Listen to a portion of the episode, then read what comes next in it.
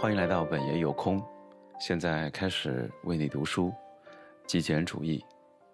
后三位价值，应该指出的是，一个人虽然有着最为重视的前两位价值，但并不意味着排在后三位的价值就不重要。如果有人过度关注于生活中的一两个领域，那么对剩下的领域就可能缺少应有的关注。使得生活不平衡，而招致自己的不满。举个例子，一个人把他所有的精力都集中在改善健康和追求兴趣上，而对人际关系的关注却微乎其微，那么他很有可能会感到孤独、抑郁。如果他不愿成长，那么他就会自满、停滞不前。像一个纺车那样日复一日做着相同的事情。如果他回避着奉献，那么他就会感到一定程度的不满，因为只有在为他人付出时，我们才会有真正的成就感。保持五大价值的平衡，了解你首要的两种价值很重要，但是。让全部五大价值维持平衡，则更为重要。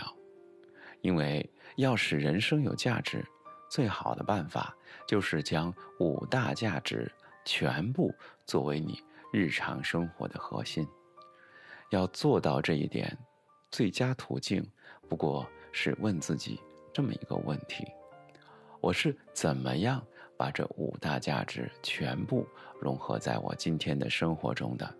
也就是我怎么样把精力集中在我的健康、我的人际关系、我的热情、我的成长和我的奉献上的。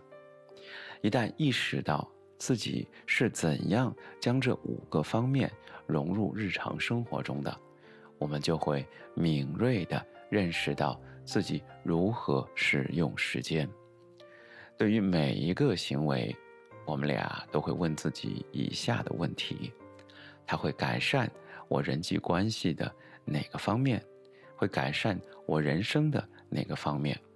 如果这个行为无法改善五个领域当中的任何一个，那么我们就会问另外一个问题：那么这个任务如何才能对人生中的那五个领域有所帮助呢？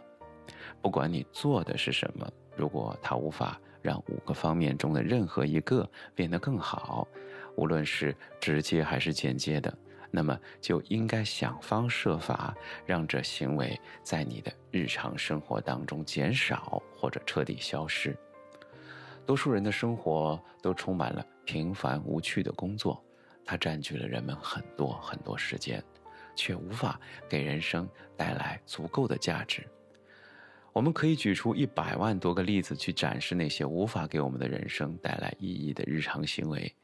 在此呢，我们只列出几个典型的例子。第一是抽烟，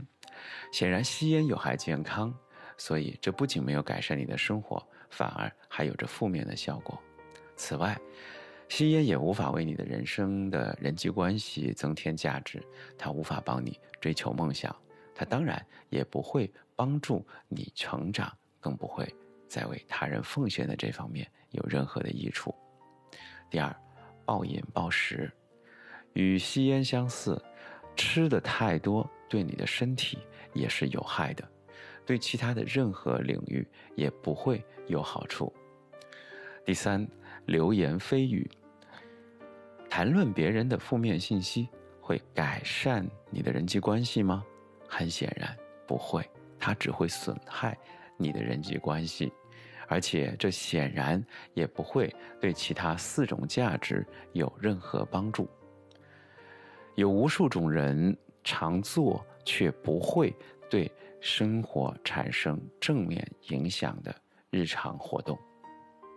花十分钟把你上周做过的对人生五个重要领域没有好处的事情全部写下来。再写下他们对那五个方面没有帮助的原因。你是怎样才能在日常生活当中减少或根除这些行为的呢？